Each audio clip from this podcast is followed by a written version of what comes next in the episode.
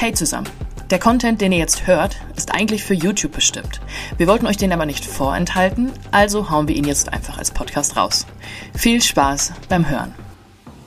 Dass die Darlehenszinsen alle gestiegen sind in den letzten Wochen, Monaten, das habt ihr alle mitbekommen. Und wie es dazu gekommen ist, aus meiner Sicht werde ich euch in diesem Video zeigen. Und ich werde euch am Ende des Videos auch zeigen, wie ich mit der Situation positiv umgehe und wie meine Strategie für die nächsten Wochen und Monaten aussieht. Die Bauzinsen steigen momentan relativ stark im Verhältnis zu den letzten äh, Wochen und Monaten. Und alle fragen sich, warum steigen eigentlich die Bauzinsen, wo doch die EZB den Leitzins noch gar nicht erhöht hat. Ja, und da fängt schon mal das erste Missverständnis an, weil ähm, die Bauzinsen, die man am Markt zahlt, gar nicht direkt etwas mit dem Leitzins der EZB zu tun haben. Die EZB, der Leitzins erstmal hauptsächlich für die Preisstabilität in Europa zuständig.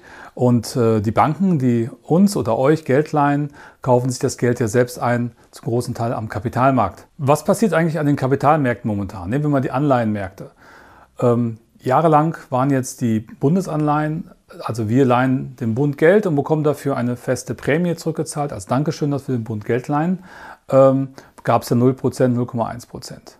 Aber jetzt plötzlich sind die Bundesanleihen, die Zehnjährigen, schon wieder bei 1% ungefähr. Was bedeutet das? Naja, Deutschland sieht gar nicht, wird gar nicht mehr so toll gesehen äh, weltweit wie noch vor ein paar Wochen und Monaten, weil natürlich jetzt auch man gemerkt hat, dass wir ein paar Probleme haben in Deutschland. Wir sind sehr abhängig von äh, der Energiepolitik natürlich des Ostens, haben wir in den letzten Wochen mitbekommen. Wir sind ein Land, was sehr, sehr stark von der Energiewirtschaft aufgrund unserer großen Industrieproduktion abhängig ist. Auf der anderen Seite sind wir auch nicht vorbereitet, äh, was militärisch äh, die Punkte angeht, haben viele NATO-Länder natürlich jetzt festgestellt. Vorher haben sie es vielleicht schon gewusst, aber nicht so drauf geachtet. Und wir sind natürlich noch nicht vorbereitet auf die Energiewende. Und alles das führt dazu, dass jetzt eine Bundesanleihe ein bisschen höher äh, bepreist wird, weil das Risiko ein bisschen nach oben gegangen ist. Je schlechter die Bonität des Emittenten ist, desto höher ist die Prämie, die ihr bekommt. Und wenn die Bank jetzt sich auch Geld äh, leiht und an den Kapitalmärkten sich Geld einkauft, muss die Bank natürlich zehn Jahre bewerten. Das heißt, die zahlt natürlich auch eine Anleihe für zehn Jahre. Und äh, die Bank äh, muss auch mit einpreisen, dass sie zum Beispiel jetzt in den nächsten Wochen, Monaten und Jahren höhere Rücklagen bilden muss bei der EZB, weil die EZB hat jetzt erkannt, wow, wir müssen auch ein bisschen aufpassen und wir brauchen mehr Rücklagen von den Banken, wenn sie Geld rausgeben. So. Und obendrein wollen die Banken auch noch Geld verdienen. Das heißt, das sind verschiedene Faktoren, die dazu führen, dass die Bank aus diesen unterschiedlichen Dingen heraus einen Zins für uns individuell dann erarbeitet. So, und die Banken preisen natürlich auch dein individuelles Risiko mit ein, was auch damit zu tun hat, dass die Banken momentan global Angst haben vor einer Rezession. Rezession bedeutet natürlich höhere Arbeitslosigkeit, höhere Ausfallrisiken. Das heißt, jeder einzelne Kreditvertrag oder jedes, äh, jede einzelne Kreditanfrage äh, wird momentan viel, viel strenger beäugt und begutachtet und auch äh, kontrolliert als noch vor einem Jahr. Und das bedeutet auch, dass die Anforderungen an den, an den Kreditnehmer steigen werden. Das heißt, höhere Kap Eigenkapitalanforderungen zum Beispiel, höhere ähm, Bonität des, ähm, des Kreditnehmers und auch eine höhere Prüfung des Objektes, äh, was man gerne kaufen möchte. Also insgesamt wird es ein bisschen komplizierter, es wird ein bisschen anstrengender, aber äh, die Banken müssen natürlich nach wie vor Geld verkaufen. Das ist ja auch das Dilemma für die Banken. Ja, sie verdienen nur Geld, wenn sie Geld rausgeben, aber sie verlieren Geld, wenn sie Geld zu leichtsinnig rausgeben. Und da versuchen die gerade so die, äh, die Mitte zu finden. In einigen Regionen kann es natürlich dazu führen, dass äh, die Banken höheres Risiko sehen für ein Investment. Dann steigen die Zinsen. Wenn die Zinsen dort steigen, äh, fallen auf Dauer die Preise, weil die Leute sich die Wohnung dort nicht mehr kaufen können oder nicht mehr kaufen wollen oder schmeißen es günstig auf den Markt. Und das äh, wird dann dazu führen, dass die Nächsten, die es kaufen wollen, wieder größere Probleme haben, bei der Bank es einzukaufen. Dann gibt es praktisch eine Spirale.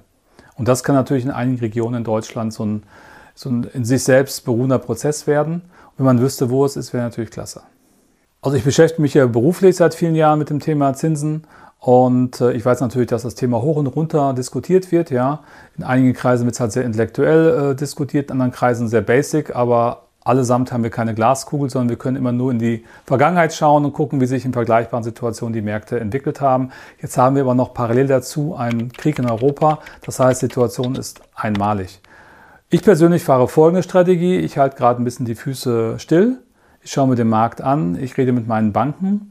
Ich äh, sehe zu, dass ich meine Objekte, die ich dort anbringe, noch besser vorbereite und ich äh, setze vermerkt, äh, vermehrt auf variable Finanzierung, das heißt drei Monats Oribor. Das heißt, das ist, ist, der Zins, den die Banken sich gegenseitig, wo die Banken sich gegenseitig für drei Monate das Geld leihen. Und äh, alle drei Monate kann ich neu entscheiden, ob ich dort drin bleibe oder aussteige und dann vielleicht eine 3, 15 oder 15-jährige Zinsbindung eingehe. Ich bin sehr flexibel. Momentan fahre ich halt äh, im Einkauf sehr günstig. Das heißt, der Euribor lag heute Morgen bei minus 0,3 Prozent. Wenn jetzt die Bank mit mir anderthalb Prozent Marge verdienen muss und gibt mit einem Einkaufsvorteil äh, weiter, dann finanziere ich momentan für 1,2 Prozent, ne? also minus 0,3 plus die 1,5 gleich 1,2 und ich gucke dann in drei Monaten wie der Euribor sich entwickelt hat. Das ist ein bisschen arbeitsintensiver, aber da muss ich jetzt nicht für 3% finanzieren und mich für zehn Jahre lang festschreiben. Das heißt, ich beobachte den Markt jetzt einfach mal in den nächsten Wochen, Monaten, wie er sich entwickelt. Das könnt ihr auch machen.